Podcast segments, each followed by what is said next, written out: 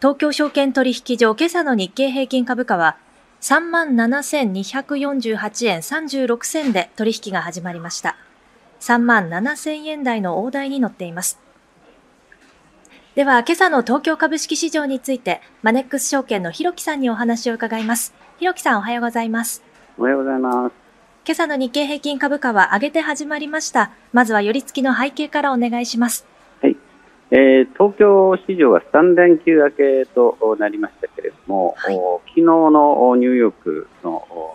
株式相場でですね、ダウ平均が反発したこと、それから、えー、ナスダック総合株価指数、終値では下がってしまいましたけれども、一時史上最高値を更新するなど、非常にあのアメリカの株式相場でもリスク変更の姿勢が強い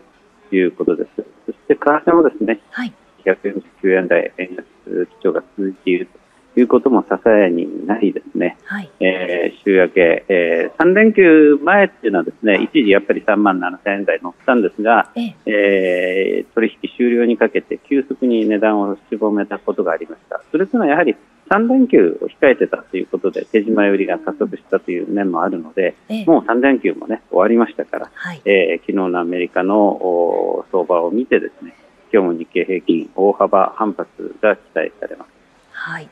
となりますと、今日の株価と為替の予想レンジはどうなりそうでしょうか？はい、えー、日経平均は3万7000円から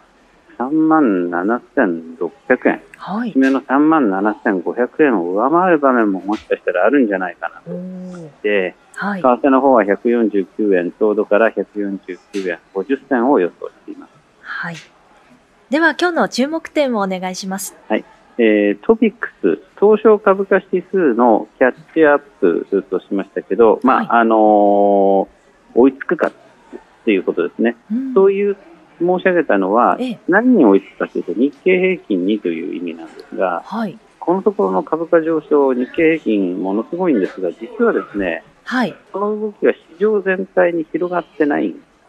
なるほど。なので、トピックスの方が、まあ、かなり日経平均にこう劣後している今、状況になってるんです。はい、で日経平均だけがやはり先行して買われるとですねやはりどうしてもいびつな歪んだあ印象がますます広がるので、ええー、そのうちやはり揺り戻しの動きでですね日経平均自体もまた下がってしまうとか、うんうん、えー、上昇が続かなくなってしまうので、はい、えー、ここはですね早い段階からトピックス全体に他のその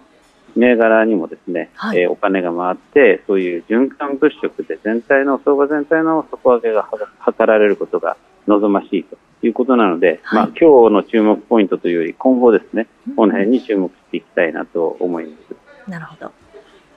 では今日の注目業種は何でしょうか？えー、インバウンド関連、えー、特に小売とかを挙げてますけれども、はい、ちょうど今、あのー、旧正月いわゆる春節ということでですね、はい、えー、アジアの地域では、まあ、あのお休みなんですね。特に長い連休は中国本土から、えー、春節8連休くらいでしたっけね。はい、えー、ということで、えー、日本にもたくさん海外の訪日観光客が来てくださるんじゃないかと期待されてまして、ただ、あの昨年よりは増加するんと見られてますけど、ちょっとコロナ前のね、はい、あの、一時中国からの爆買いって言われたような、ああいう時ほどには戻らないだろうと、まあいろんな理由もあるんですけども、うんうんうん、ただ、あの、旧正月っていうのは、これ、中国というか、アジア広くですね、はい、えー、の風習ですから、うん、他のアジア地域からのですね、お客さんも期待できるわけですよね。はい、まあ、あの、もうすでに中国に返還されてますけど、香港、それから台湾、え韓国、あと他の東南アジアの国々とかですね、はい、そういったところからの訪日観光客がですね、はい、えー、日本に来て、で、インバウンドで、えー、いろいろ消費でですね、えー、お金を使ってくださると、え日本の小売関係の業態も潤うんじゃないかと、えー、思って注目しています。はい。では今後の見通しはいかがでしょうか？はい、えー、キーワードに大台代わりとそういうふうなことを掲げさせていただいてますが、はい、先ほどあの冒頭で触れたようにナスダック株価指数もですね、はい、えー、史上最高値をこちらもついに更新して、はい、これが1万6000ポイント台なんですね。はい、で、先週の話題としてはですね、アメリカの S&P500、機関投資家などが参考にしている値なんですが、はい、こちらがですね、史上初の5000ポイント台をつけたというのがすごく話題になり、ニューヨークの取引所でも、まあ、関税が上がるというような状況だったんですね。はい、えー、このようにですね、アメリカの株価指数、次々と大台を更新しています。えー、ダウ平均もですね、もうすでに3万8000円台の後半ですよね。ですから、こちらも3万9000円がもう手に届く、3万9000ドル台が手に届くところまで来てますけども、はい、そうなるともうダウ平均も4万ドルというのが見えてくる。えー、アメリカの株価指数、ダウ平均4万ドル、S&P500、5000ポイント、ナスダック1万6000ポイント、みんな大台代わりして、史上最高値つけてるんですね。そうなるとですね、はい、いよいよ我が国の日経平均も、これ今今日すでに500円ぐらい上がって、はい、3万7000円台半ばまで迫ってますけれども、はい、次の大台代わり、3万8000円というのも見えてくるんじゃないかなと思います。なるほど。今現在で600円をね、超えた上がり幅ですので、ますます3万8000円台っていうのが近づいてきてる感じがしますね。もうすでに3万7500円、はい、真ん中を超えちゃってますもんね。えー、そうなるともう3万8000円台